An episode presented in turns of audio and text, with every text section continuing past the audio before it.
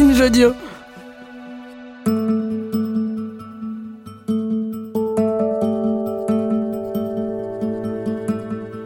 pouvoir est une chose invisible, indolore, insaisissable. Quand on est en position majoritaire ou dominante dans la société, on ne se pose pas de questions.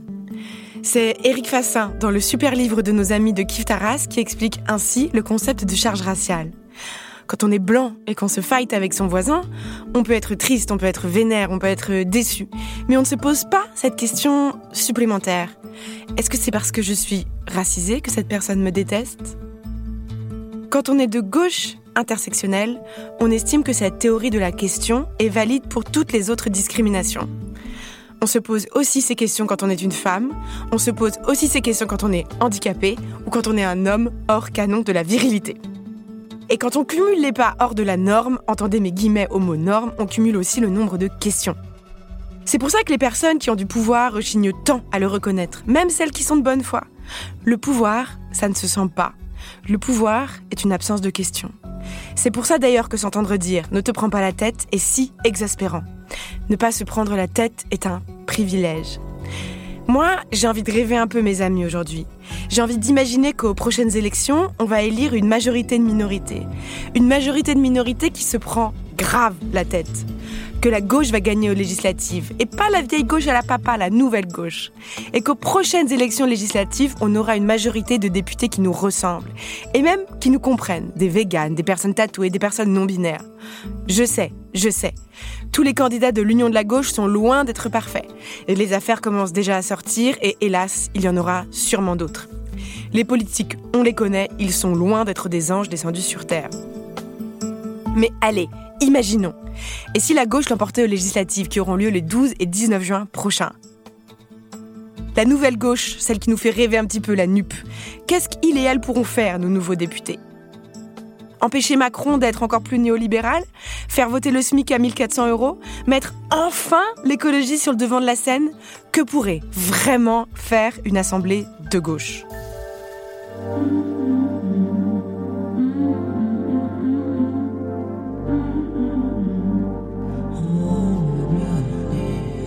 Non mais laissez-moi parler, c'est vraiment insupportable. On peut plus rien dire. Vraiment, c'est n'importe quoi. On peut plus rien dire. Et la prochaine fois, ça sera quoi? On hein peut plus rien dire. Qu'est-ce que c'est que ça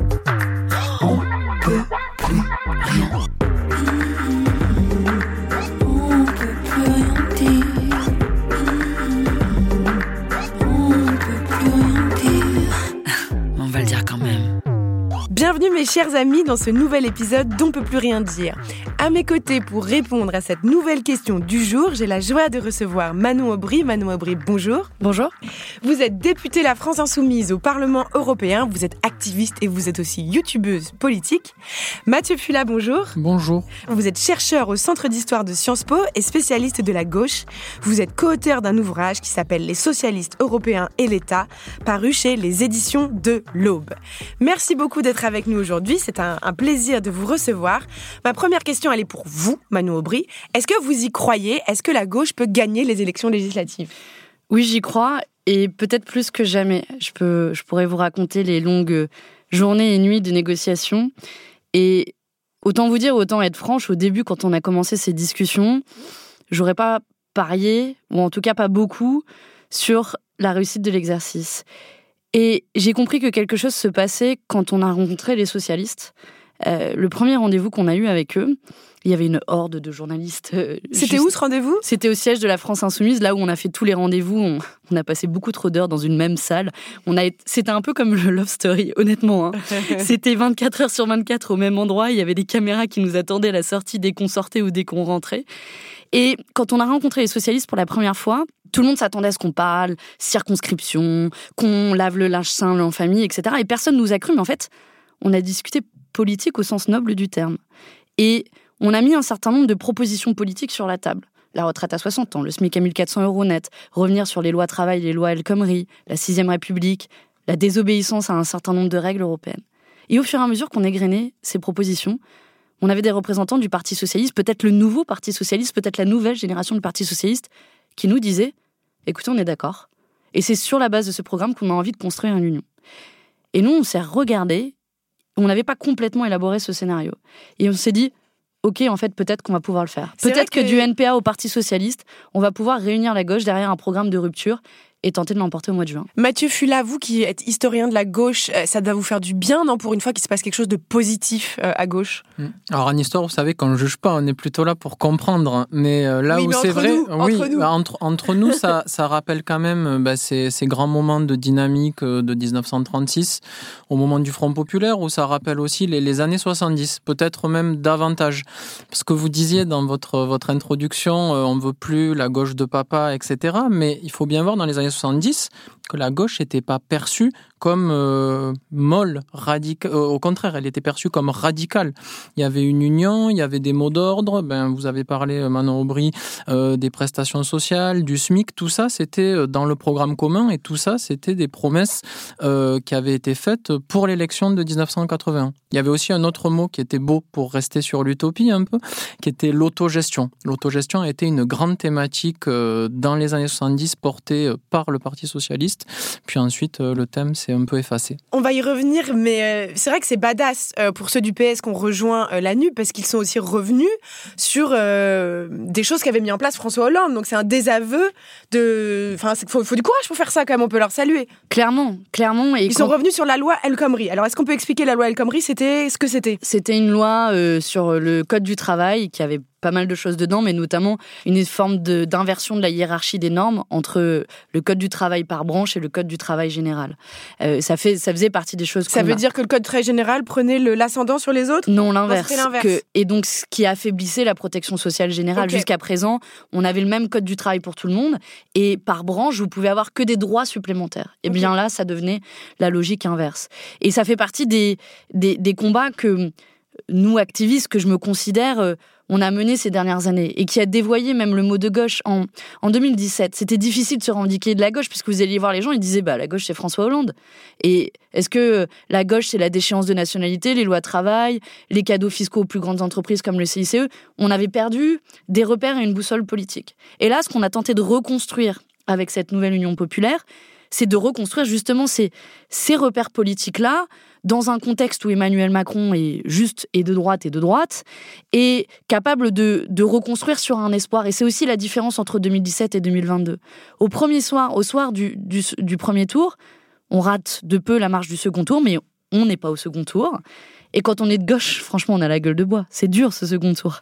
Bah oui, c'est si proche en plus. Si proche. Et là, et il s'est passé quelque chose. Nous, on a vu dans la rue, les gens n'étaient pas en colère contre nous. Ils nous disaient vraiment, on a loupé de peu, nous décevez pas. Et on a compris qu'il fallait redonner une perspective aux gens. Et c'est comme ça que on a euh, tracé la perspective du troisième tour, qu'on a tendu la main, essayé de construire. Et je crois que l'espoir qui s'est levé au soir du premier tour, il ne doit pas retomber et qu'on doit construire, continuer à élargir pour euh, les élections législatives.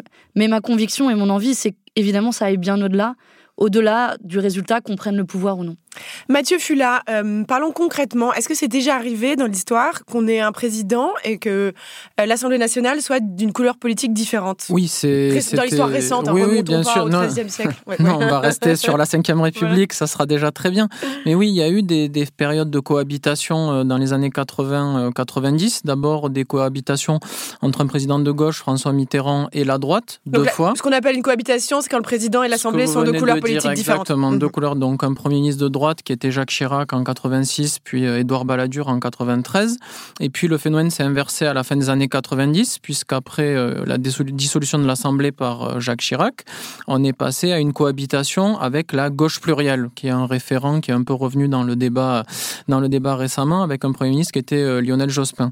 Et donc oui, c'est des, des phénomènes qui sont produits, mais depuis 2001 et l'instauration du quinquennat et l'inversion du calendrier électoral, généralement, il y a euh, une majorité politique qui est de la même couleur que celle du président, puisque euh, les élections législatives suivant la présidentielle, euh, généralement le groupe parlementaire est majoritaire. Et est-ce que, ce que j'entends, moi, c'est parfois, c'est que, ah non, mais si on élit la gauche au, Parlement et qu'on a Macron de droite, le pays va être paralysé. Est-ce que c'est est -ce que c'est -ce un risque? Non.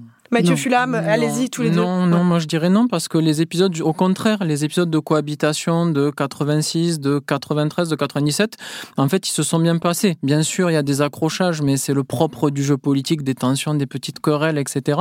Mais euh, plutôt paradoxalement, ça a montré euh, la stabilité de la Ve République. Après, la différence avec ce qui pourrait se passer euh, en cas de victoire de la nouvelle Union populaire, c'est que la nouvelle Union populaire, elle, elle est porteuse d'un projet de réforme radicale des institutions, ce qui n'était pas le cas euh, en 86, pas le cas en 93 et pas le cas en 97. Donc là, peut-être que ça va provoquer davantage de tensions, mais euh, grosso modo, euh, le régime est plutôt stable. Prenons un exemple concret, le, SMIC à 1400 euros. Donc les députés, les députés de la NU pourraient décider de faire une proposition de loi. Ils n'ont même pas besoin, c'est un décret du Premier ministre. Ah donc oui, c'est un, décret. Expliquez-nous. Alors, je vais, vous, je vais vous donner un exemple concret. Donc les élections législatives ont lieu le premier tour le 12 juin, le second tour le 19 juin s'il y a une majorité de la nouvelle Union populaire qui est élue à l'Assemblée nationale, ce que les, les sondages peuvent indiquer, parce que si on prend le total de voix, aujourd'hui, à l'heure où je vous parle, la nouvelle Union populaire est en tête dans les sondages.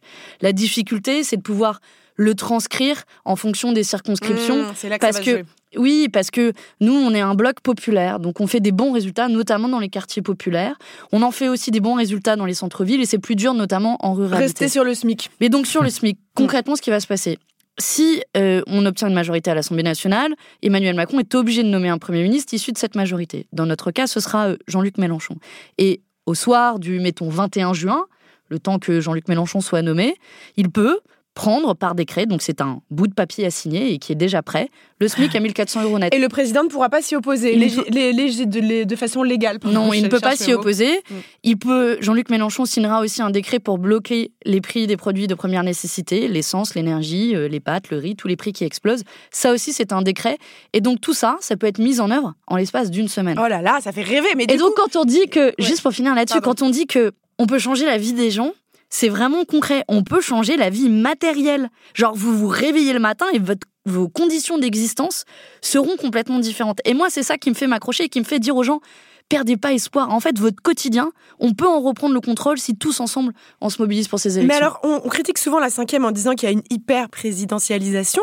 Mais dans ce cas, dans le cas d'une cohabitation, le Premier ministre devient plus puissant que le président. Mathieu Fula Non, il ne devient pas plus puissant, mais en revanche, euh, comme le disait Manon Aubry, sur la politique intérieure, c'est lui qui mène la danse. Euh, donc il peut mener une politique de gauche ou de droite selon sa couleur politique, mais c'est lui qui va choisir.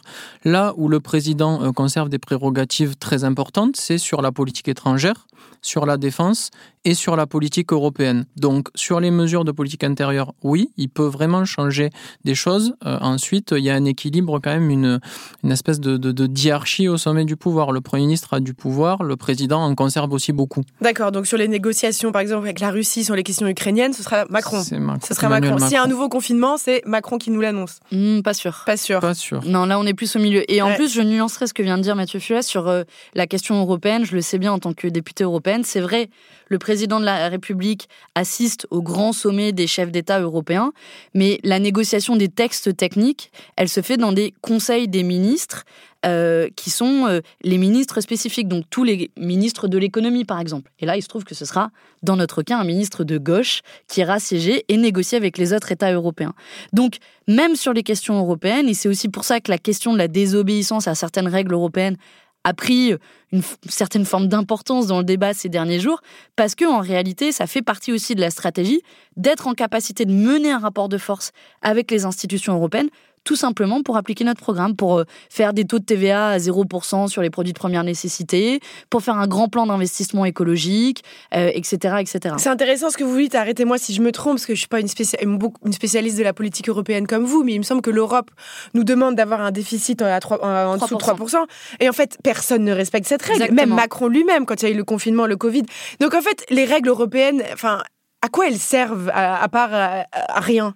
Elles sont. Ah, pardon, c'est un peu démago de dire ça. Ça veut dire plutôt, elles sont plutôt théoriques que, euh, que, réellement appliquées. En fait, ça dépend lesquelles. Les règles budgétaires auxquelles vous faites référence, les fameux 3% de déficit, en effet, elles ont été violées 171 fois en le 20 ans. Le politique prend toujours, en fait, finalement, l'ascendant sur euh, le réglementaire. Bien sûr, le droit, c'est de la politique. Et ça, euh, je vous le dis, y compris en tant que juriste, le droit, c'est de la politique.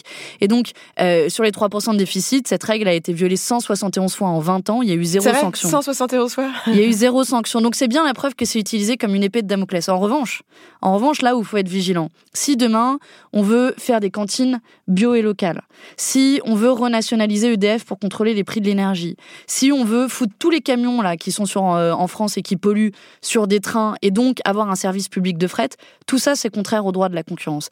Et là, c'est le nerf de la guerre du droit européen, c'est cette fameuse concurrence libre et non faussée qui est déclinée en toutes les directives. Et là, il faut être clair et pas mentir aux gens et dire on est prêt à mener un bras de force, ce que François Hollande n'avait pas mené. Est-ce que aujourd'hui, je me réjouis, même le Parti socialiste s'est dit dit, eh bien, on est prêt à ne pas respecter ces règles européennes, pas par plaisir de désobéir, juste pour se donner les moyens d'appliquer notre programme. Alors, si on a une majorité de gauche au Parlement, on le sait, euh, Jean-Luc Mélenchon euh, serait euh, le Premier ministre, et le président ou la présidente de l'Assemblée nationale. déjà, est-ce que vous pouvez nous expliquer à quoi il sert, le président ou la présidente de l'Assemblée nationale, Mathieu Fula si vous savez. C'est oui, oui, je sais évidemment, mais c'est c'est pas un rôle euh, crucial pour une politique. C'est quelqu'un qui va organiser les débats, qui va veiller à la discipline euh, du groupe parlementaire majoritaire, qui va veiller à ce que bah, les débats se déroulent dans un climat euh, républicain. Mais juste pour rebondir sur ce que disait Manon Aubry tout à l'heure sur l'Europe, quand même, il y a une nuance parce que c'est vrai. vous parliez de la réunion des ministres des Finances de l'Eurogroupe où il y aurait un ministre français de gauche, mais dans le rapport de force européen à 27, ça pas. Moi, quand vous parliez, ça me faisait vraiment penser à l'exemple de Syriza, ce gouvernement de gauche radicale en Grèce qui est arrivé au pouvoir en 2015 après une crise euh, terrible de la dette publique et euh, ben, l'impossibilité pour les Grecs d'obtenir euh, la renégociation de leur dette. Et donc Syriza arrive au pouvoir, ils ont un premier ministre de l'économie qui est très, qui est un économiste universitaire, Yanis Varoufakis, qui a d'ailleurs écrit un très beau livre qui s'appelle Conversation entre adultes. Et Varoufakis montre que malgré le soutien de quelques pays, alors timide, je vous l'accorde, mais la France avait essayé de négocier euh, une restructuration de la dette grecque. Malgré tout, il s'est heurté à un mur dans les institutions parce que, hélas, on n'est pas tout seul. La différence, si je peux rebondir, parce que c'est un débat qui est super intéressant, la différence, c'est que elle est double dans le cas de la Grèce, c'est qu'un, c'était pas préparé, et donc nous, on a une stratégie qu'on annonce et on montre la couleur, et on dit d'ores et déjà quelles règles européennes posent problème et lesquelles on ne respectera pas. Lesquelles, si vous une ou deux, citez-en une ou deux. Par exemple, c'est interdit dans le Code des marchés publics européens de privilégier une distance maximum dans un appel d'offres d'un marché public. Concrètement, votre cantine à l'école, votre cantine à l'école, très concret, cantine à l'école, vous n'avez pas le droit de mettre dans les critères approvisionnement en nourriture moins de 50 km. C'est interdit. Ah, on n'a pas le droit de demander que ce soit des producteurs locaux, à la cantine. Exactement. C'est interdit. Donc concrètement, ça c'est le droit de la concurrence. Des choses que vous voulez changer. Nous, on dit, on ne le respectera pas. Et la deuxième différence avec la Grèce, c'est et c'est terrible pour les Grecs, c'est qu'on est la deuxième économie européenne. Donc on ne peut pas faire à la Grèce, à la France, ce qui a été fait à la Grèce, parce que derrière on déstabilise en fait l'ensemble de l'économie européenne. Et ça, c'est un pouvoir dans le rapport de force qui est vraiment très important et qui n'a jamais été réfléchi et pensé comme tel. De nouveau, dans l'objectif, pas dans l'objectif de détruire l'Union européenne, mais d'arriver à nos fins et de ne pas subir en courbant les chines ces règles dont personne ne veut et surtout pas les Français, puisque je rappelle quand même que la France avait voté à 55% euh, pour le non contre le traité constitutionnel européen en 2005 qui régit la plupart des règles européennes actuelles. Oui, oui, franchement, ça, c'est un débat qui m'intéresse beaucoup en fait. Donc, euh, je suis, je suis intéressé d'avoir l'avis de la de la responsable politique. Euh, moi, ce qui m'a beaucoup marqué dans mes travaux euh, sur l'histoire un peu à long terme de la gauche et notamment du socialisme, c'est que quand ces mouvements arrivent au pouvoir, je pense à 1981, je parle aussi à 1997, il y a cette confiance dans la France, grande puissance économique, grande puissance européenne, cette confiance aussi dans l'État français en se disant si on met l'État dans les bonnes mains, à savoir la gauche, on va pouvoir avoir une espèce de, de levier qui va nous permettre d'engager des transformations sociales. Ensuite, il se heurte quand même à une certaine réalité. Donc après, moi, j'espère que ça peut fonctionner. Évidemment, je suis tout à fait d'accord. La Grèce euh, n'est pas la France. Et en plus, il y avait des engagements très forts des banques françaises et allemandes sur la dette grecque. Donc, ils n'avaient pas forcément envie de renégocier tout ça.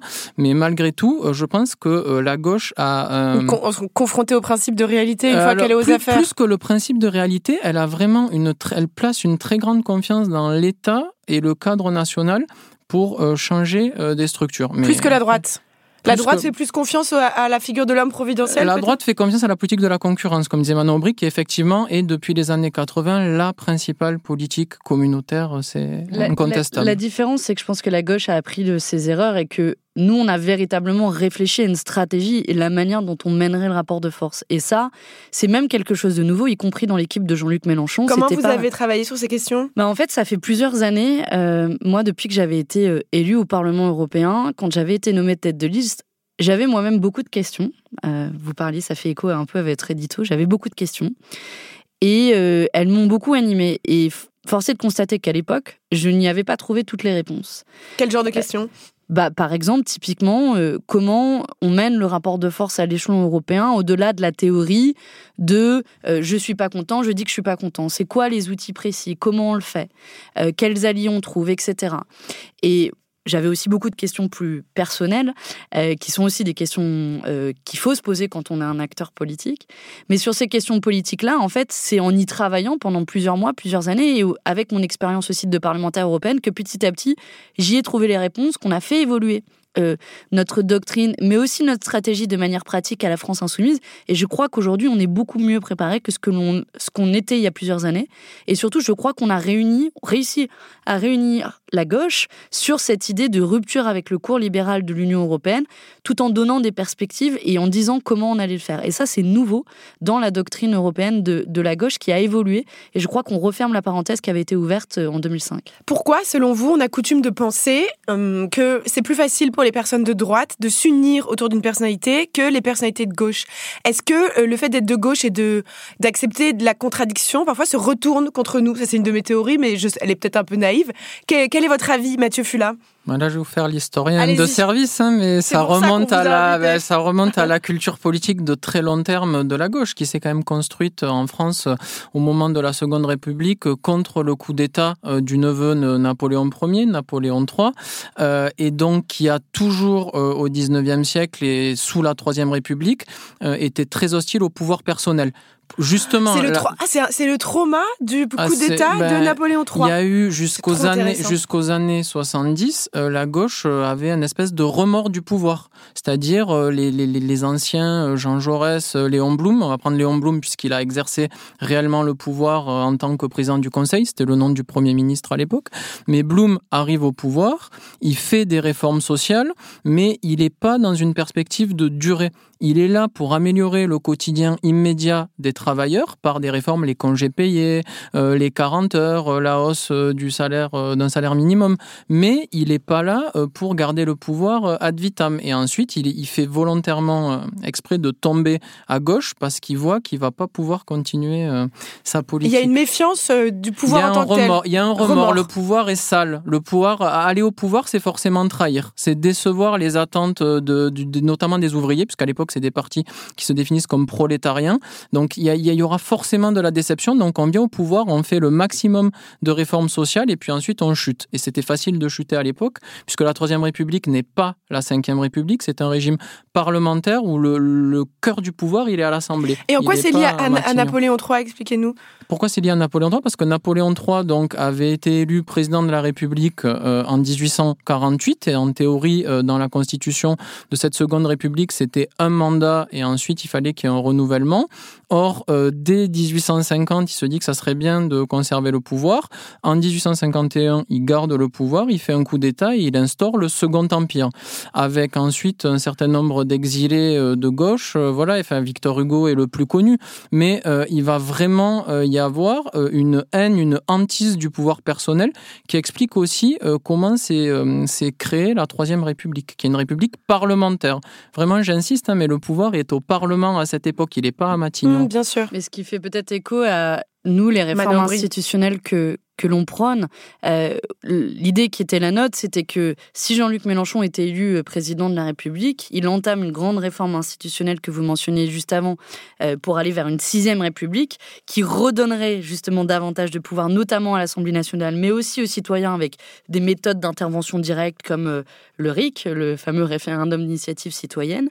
Et dans l'idée, c'était une fois que cette sixième République était mise en place, alors Jean-Luc Mélenchon passerait la main, puisqu'il n'a plus, il n'a pas vocation à être le monarque républicain qui est propre à la cinquième République.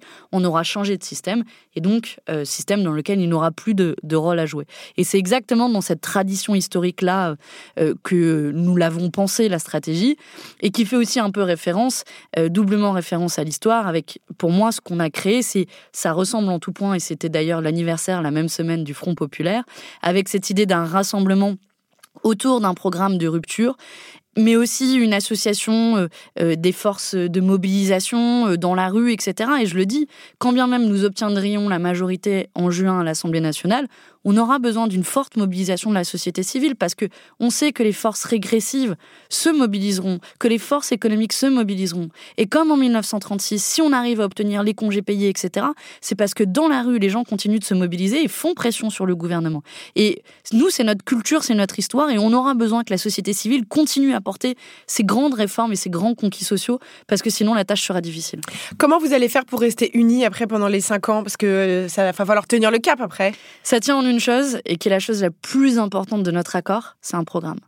Parce que ce qu'on a discuté, et je vous racontais euh, l'histoire avec le Parti socialiste, c'est d'abord du contenu politique et c'est d'abord un projet de société commun qui se décline en des grands axes, mais qui se décline surtout en plusieurs centaines de propositions.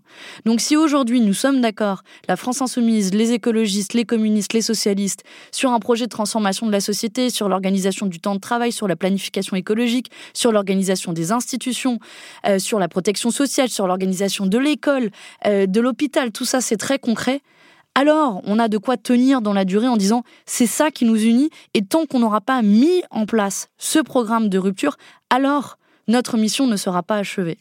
Et c'est pour ça qu'on a travaillé jours et nuits à l'élaboration de ce programme. Et c'est, je sais pas si vous mesurez l'exploit. On avait quand même quatre candidats différents à la présidentielle. Et en l'espace de 15 jours, on a réussi à se mettre d'accord sur un programme de plusieurs centaines de propositions. Et c'est bien au-delà, pour le coup, de l'ambition du Front populaire ou même de la gauche plurielle, où le programme était beaucoup plus réduit et beaucoup moins ambitieux. Alors, on va pas passer l'émission à parler de cette affaire, mais on ne peut pas non plus euh, ne pas en parler. Euh, vous le savez, Tahabouaf a retiré sa candidature euh, aux élections euh, législatives.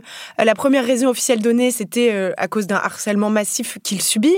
Et ensuite, dans un deuxième temps, on a appris qu'il était accusé, qu'il y avait une enquête qui était ouverte pour accusation de d'harcèlement sexuel. Qu'est-ce qui s'est passé, Manon Aubry, et pourquoi est-ce qu'on a appris cette raison dans un deuxième temps? Pourquoi est-ce qu'on n'a pas su tout de suite quelle était la vraie raison de son désistement? Bon, ce qui s'est passé, je peux vous faire euh, la chronologie euh, des faits puisqu'elle est extrêmement rapide. Euh, alors que nous tenions notre convention d'investiture samedi dernier, donc c'est il y a vraiment très peu de temps, un premier témoignage est remonté, qui a été pris très au sérieux avec des faits très graves. et, et à, l'égard et à l'encontre de Tahabouaf. Euh, ces qu'elle fait ont été euh, remontés à une commission que nous avons mise en place au sein de la France Insoumise, qui est une commission de lutte contre les violences sexistes et sexuelles, où nous avons des femmes formées euh, par des associations spécialistes qui y siègent. Ce témoignage a été ensuite renvoyé à notre comité de respect des principes, qui est celui qui prend la décision politique. La décision politique a été très rapidement prise de ne pas l'investir. En fait, il n'avait pas encore été investi de ne pas l'investir en début de semaine lundi. Alors pourquoi justement pas avoir raconté ça tout de suite? J'y arrive. L'information lui a été euh, communiquée. La difficulté à laquelle nous faisions face euh, à ce moment-là, c'est que euh, la femme en question, et puis ensuite il y a eu un second témoignage, mais les deux, euh, ne souhaitait pas que cette affaire soit rendue publique, notamment parce qu'elle ne souhaitait pas alimenter la cabale de l'extrême droite, euh, qui euh, pouvait mélanger ce à quoi faisait face Tahabouaf depuis plusieurs semaines, c'est-à-dire des injures racistes et une véritable cabale de l'extrême droite, qui est absolument abjecte et à, dénoncer. Et elle ne voulait pas alimenter ça, elle ne voulait pas subir des pressions, et puis des femmes victimes de violences, vous savez, la première chose à faire, c'est de respecter leurs paroles et leurs envies. Le fait est que euh, ça a commencé à s'ébruiter et qu'une troisième personne a euh, souhaité euh, témoigner rendant l'affaire publique. À partir du moment où l'affaire est rendue publique, alors nous avons rendu public la procédure et la décision qui avait été la nôtre. Jean-Luc Mélenchon, quand avant-hier, il tweet son soutien à ta il n'est pas au courant. Non, il n'est pas au courant. Et comme la plupart de la classe politique à gauche qui n'est pas au courant, pour une simple et bonne raison, c'est que la commission qui est en charge de, de la lutte contre les violences sexistes et sexuelles, elle a un des principes fondamentaux qui est la confiance confidentialité. Et pourquoi la confidentialité? Pour protéger les victimes. Plus l'affaire se sait, plus la pression est importante sur les victimes, et plus c'est évidemment dur psychologiquement, et ça peut aussi les décourager de mener les poursuites nécessaires, puisque nous accompagnons aussi ces femmes pour d'éventuelles poursuites judiciaires. C'est notre rôle, évidemment. Donc c'est toute la difficulté euh, de ce cas, et en même temps, moi je suis quand même assez fière euh, de l'organisation euh, qui est la nôtre, qui reste une organisation féministe, qui en deux jours a pu prendre cette décision de retirer ou de ne pas investir Taha Bouaf, de prendre au sérieux les allégations qui étaient faites contre lui, de croire les femmes, et je veux le dire à ce micro, toutes les femmes qui s'exprimeront, nous prendrons au sérieux euh, leurs paroles parce que nous sommes une organisation féministe et malheureusement nous ne sommes pas à l'abri euh, de ce qui se passe dans la société et juste nous combattons les violences et donc euh, nous mettons en pratique ce que nous disons. Merci, je suis contrainte de vous interrompre quelques petites secondes. On va faire une, petite pause. Juste avant cette petite pause, j'aimerais prendre le temps de souligner que là nous venons de parler de deux faits qui, sont tous les deux inacceptables. Il y a des femmes qui signalent des violences qui ont été commises contre elles par un homme et c'est insupportable. Et il y a un homme aussi qui est victime de harcèlement et de violences racistes dans les mots, et c'est aussi insupportable. Et rappelons aussi que monsieur Jérôme Perra, qui lui a été condamné pour violence volontaire sur son ex-compagne, est toujours investi par LRM devenu Renaissance. On se retrouve tout de suite.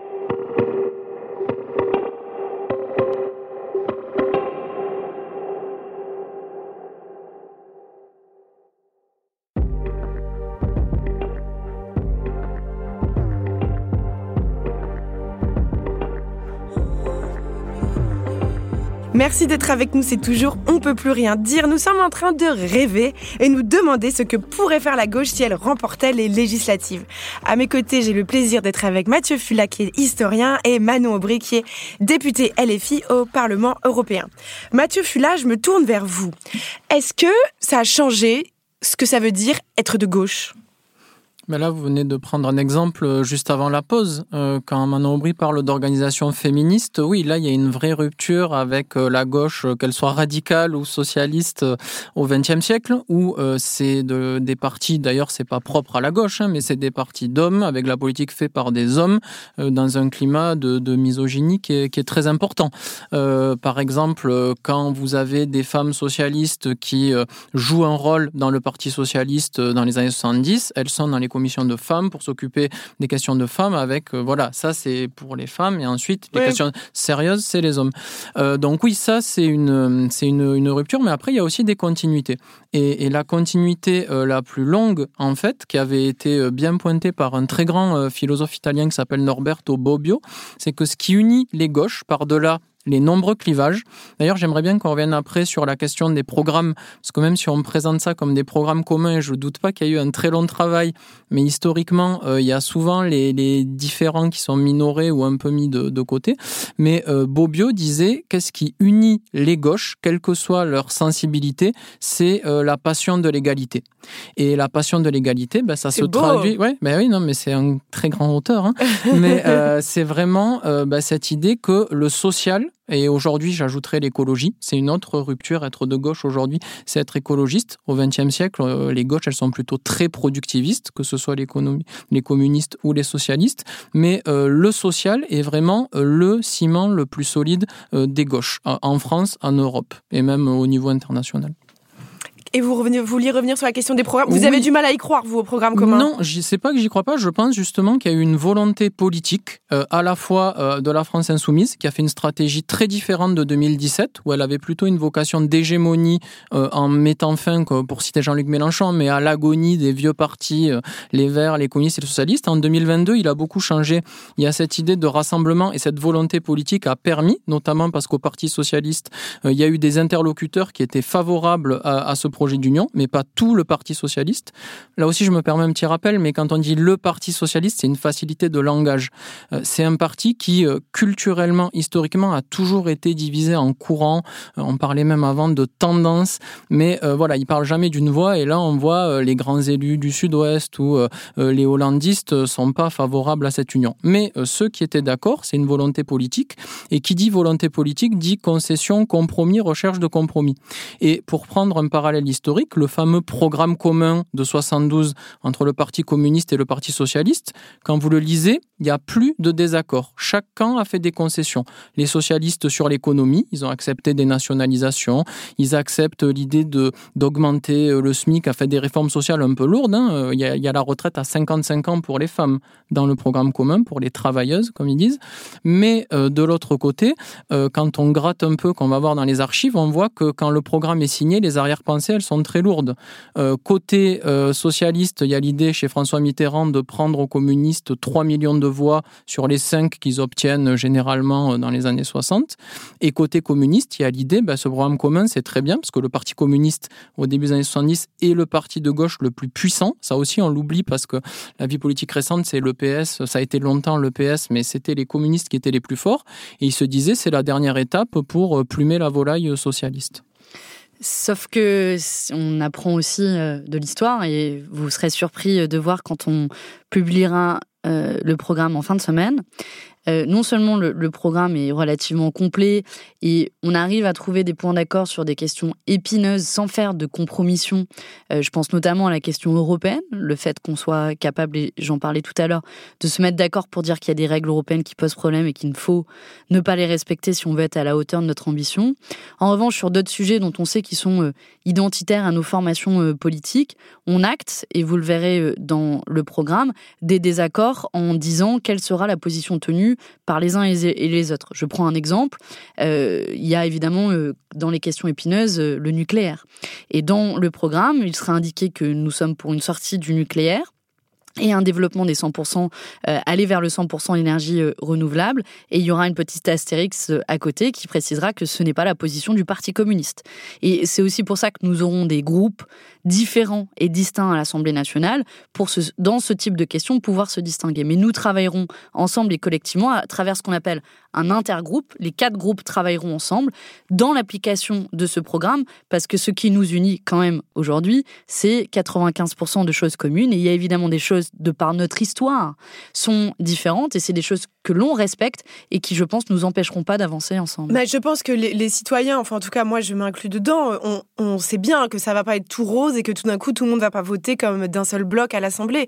Mais l'espoir qu'on a, ou en tout cas que moi j'ai, c'est que le ton de la société, le ton du débat aussi change et que euh, sur certaines questions on soit euh, pour le coup unanime contre les blocs racistes en face, contre les, les néolibéraux, qu'on parle enfin du climat, qu'on parle des féministes, qu'on parle d'égalité. Après évidemment que ça va s'écharper et heureusement que ça s'écharpe, sinon c'est la dictature puis c'est la démocratie, mais et ça, on le fait à travers deux choses. On le fait à travers un programme fort, partagé, commun de rupture, mais on le fait aussi à travers les personnes qu'on envoie à l'Assemblée nationale. Ce qui fait écho à votre édito du début, avec lequel je suis 100% d'accord, moi-même venant de la société civile et m'étant retrouvé là un peu par hasard dans un milieu de requins qui fait envie à personne. Et je vais pas dire l'inverse. Euh, c'est pas un milieu qui fait rêver. À quel âge vous êtes devenu député Très jeune, non? Vous 28 ans. Les plus jeunes? 28 ans. 28 ans, c'est pas tant l'âge. C'est moi, je venais du secteur associatif. Euh, je faisais de la, politique, mais mais au sens pas pas partisan et pas et pas belliqueux, en fait, euh, au, sens euh, bisounours quasiment, euh, parce que mon, je travaillais pour l'ONG Oxfam dans la lutte contre l'évasion fiscale et les inégalités. Donc j'allais voir les députés, je leur disais l'évasion fiscale c'est mal, et voici toutes les mesures qu'il faut adopter. Et quand j'étais invitée sur les plateaux télé, parce que j'étais porte-parole aussi, bon, j'étais un peu la voix de la sagesse. Et puis je me suis aperçue quelques mois après, je racontais exactement la même chose. J'étais la femme à abattre sur les plateaux télé parce que j'étais l'horreur de la France insoumise, islamo-gauchiste, enfin tout ça quoi. Et et, et le monde politique est violent, sexiste, misogyne. Ah, j'étais une jeune meuf euh, qui venait du secteur associatif. Quand j'ai débarqué au Parlement européen, on m'a demandé si j'étais l'assistante de mon collègue qui était venu avant. Bah, il se trouve que j'étais, sa tête de liste. Mais des, anecdotes comme ça, j'en aurais plein. On me demande si c'est Jean-Luc Mélenchon qui écrit mes discours. Enfin, c'est juste ça la réalité aujourd'hui du, monde politique mais on le changera justement en envoyant des profils différents à l'Assemblée nationale. À quoi ça ressemble votre quotidien, euh, rapidement, mais à quoi ça ressemble le quotidien d'une députée européenne Ça ressemble euh, à un quotidien très actif entre Paris, Bruxelles et Strasbourg. Euh, entre des réunions de commissions parlementaires. Il se trouve aussi que je suis devenue présidente du groupe de la gauche au Parlement européen et la, plus jeune présidente de, l'histoire du, Parlement. Ouais, mais après, je, là aussi, je m'y suis retrouvée sans vraiment le vouloir. Mais, racontez-nous un peu la vie de tous les jours. Alors, donc c'est beaucoup de réunions, beaucoup de commissions. On, peut, on, ben, va voter des lois le soir. Le, après, on, se dit, on se bat sur des textes. Enfin, moi, j'ai tous les clichés, les images des ouais, films. en fait, on alterne entre euh, la vie interne au groupe politique parce qu'il faut se mettre d'accord. Nous, on est 40 euh, députés euh, de 15 nationalités différentes, donc c'est aussi au sein de notre groupe, il faut organiser tout ça. Ensuite, il y a le travail parlementaire dans les commissions, qui sont des commissions thématiques, puis en session plénière. Et les sessions plénières, c'est une semaine par mois à Strasbourg. C'est-à-dire qu'il y a tout le monde. Plénière, Là, il y a tout le monde, et on vote, et on vote beaucoup, euh, des centaines de fois. Et puis, et moi, c'est ma conception du mandat politique, mais tout le monde n'aurait pas cette conception. C'est un pied dans les institutions et un pied en dehors. Donc je vais aussi passer beaucoup de temps avec euh, des militants euh, sur des mobilisations, sur des questions spécifiques. Là, par exemple, dans quelques jours, je vais aller à Belfort euh, auprès de General Electric, qui est une grande entreprise, parce que les syndicats vont révéler qu'il y a un grand montage d'évasion fiscale. Bah, il se trouve que c'est les sujets sur lesquels je bosse. Donc en fait, c'est connecter la vraie vie aux institutions européennes, parce que les gens qui nous écoutent, ils doivent se dire ce truc à Bruxelles, on ne sait pas ce qui se passe et tout. C'est vrai mais pourtant ça régit euh, genre 80% de notre vie quotidienne. Et si nos auditeurs ont envie de devenir députés, quels conseils vous leur donnez? Parce que c'est pas réservé euh, aux vieux de la vieille ou aux vieux politicards, aux vieux briscards. Euh, comment faire si on veut être législateur? On a le droit de se poser cette question. Bien sûr, bien sûr. Et moi je veux, je veux le dire aux gens, la politique c'est pas réservé qu'à une élite. Non mais alors comment on fait? Il faut aller adhérer à un parti? Mobilisez-vous localement, là où vous êtes. Faites de la politique. C'est pas forcément au sens euh, d'être dans un parti. Moi, euh, de nouveau, j'ai jamais pris de carte politique euh, nulle part. Et à l'Assemblée nationale, là, au mois de juin, on a comme candidate Rachel Keke, qui est une femme de chambre. Donc, on va avoir une femme de ménage députée à l'Assemblée nationale. On va avoir un boulanger. On veut que cette société métissée, cette société diverse socialement, qu'on arrête d'avoir les vieux mecs en costard cravate qui n'ont fait que ça toute leur vie. Et moi, je suis fière de se dire que on puise notre richesse dans la société et clairement, je pense que ça changerait un petit peu les habitudes de ces messieurs à l'Assemblée nationale. Mathieu Fula, est-ce que c'est une nouveauté Est-ce que c'est dans l'histoire qui étaient les députés dans l'histoire?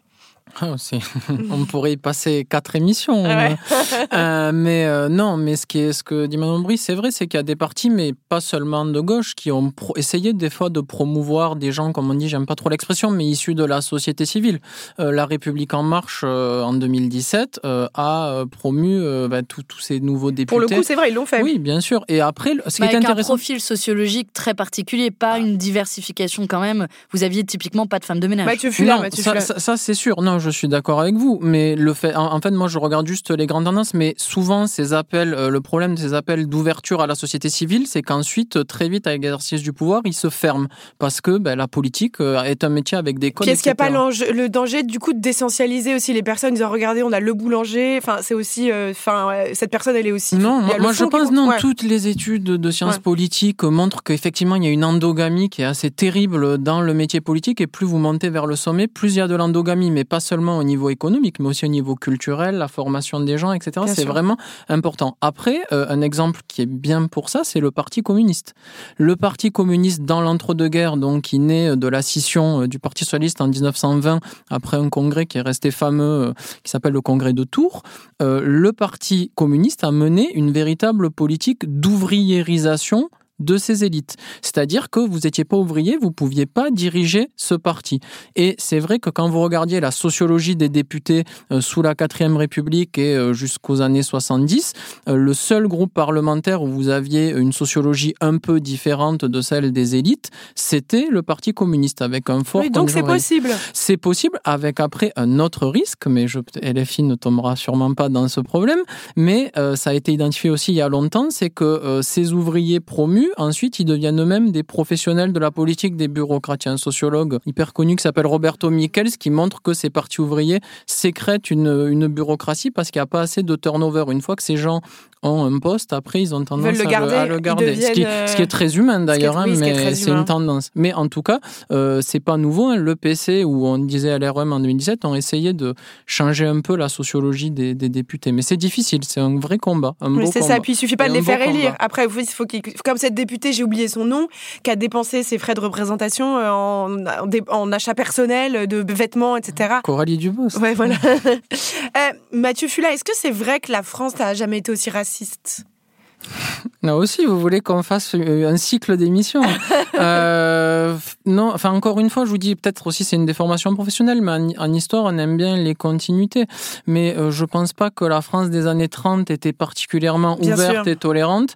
Je pense pas que la France, au moment de la guerre d'Algérie, était particulièrement ouverte et tolérante aux minorités.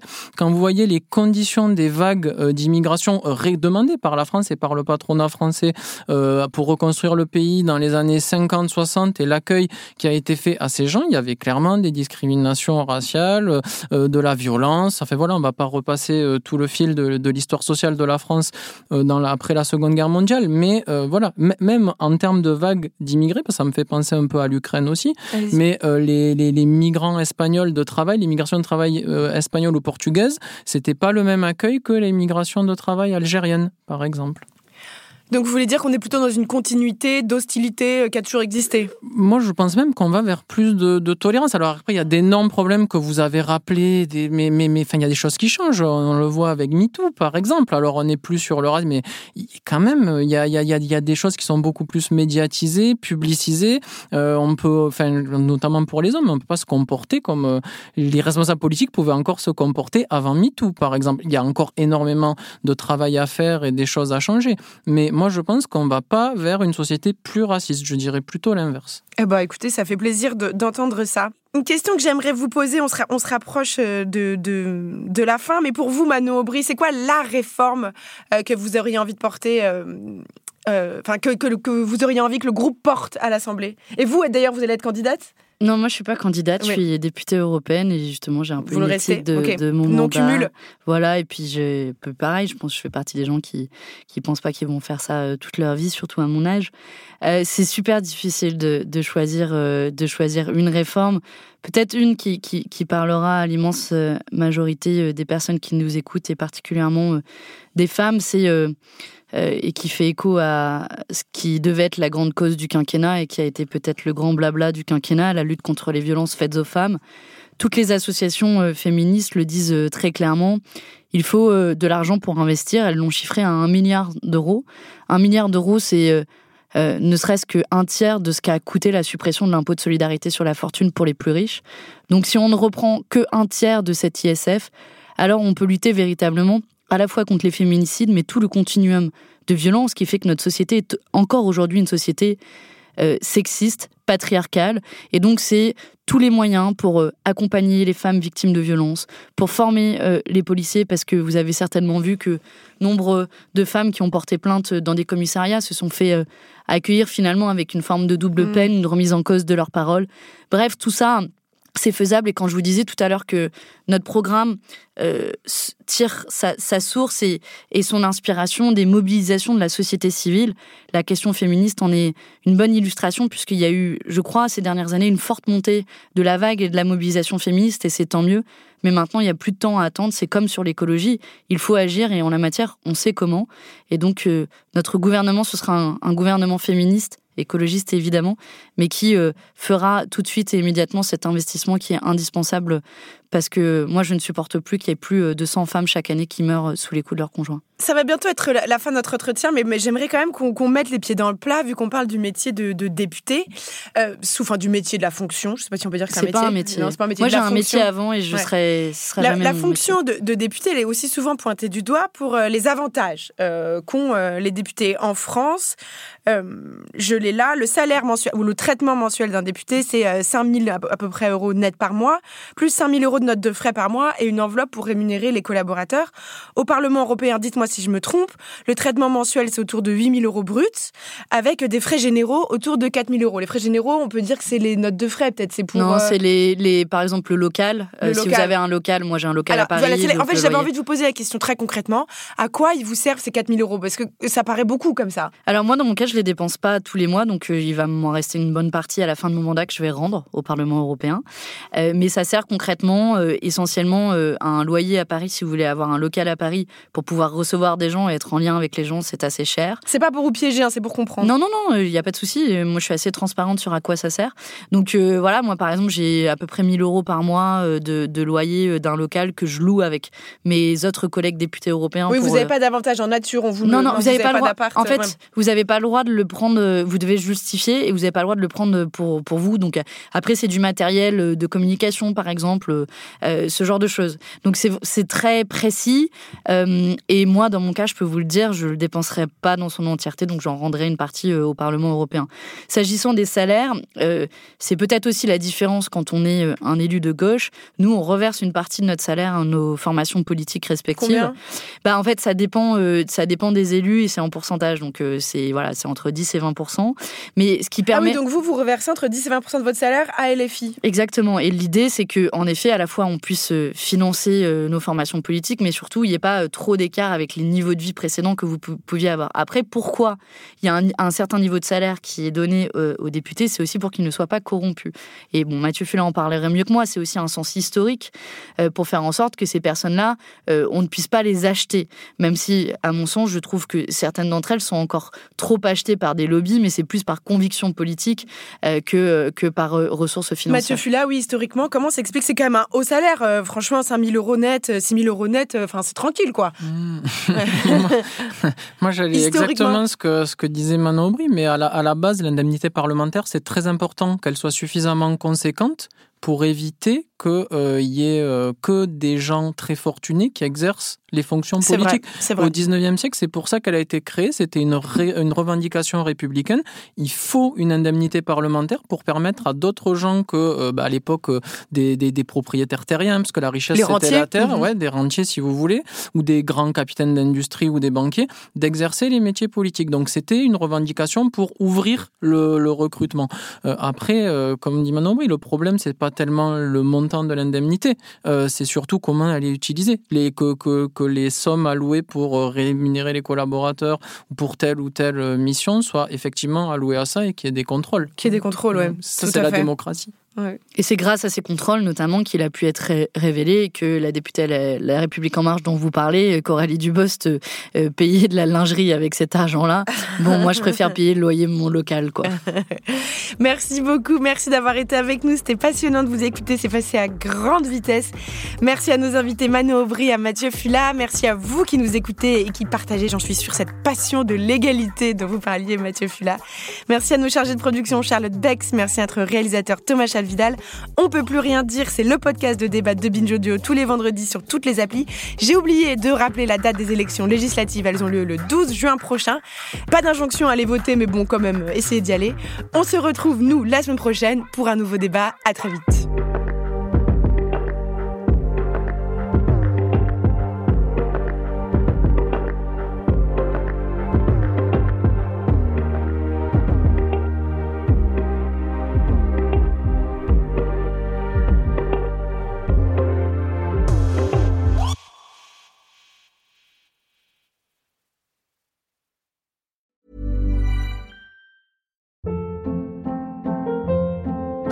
Hold up. What was that? Boring. No flavor. That was as bad as those leftovers you ate all week. Kiki Palmer here, and it's time to say hello to something fresh and guilt-free. Hello Fresh. Jazz up dinner with pecan-crusted chicken or garlic butter shrimp scampi. Now that's music to my mouth. Hello Fresh. Let's get this dinner party started. Discover all the delicious possibilities at hellofresh.com.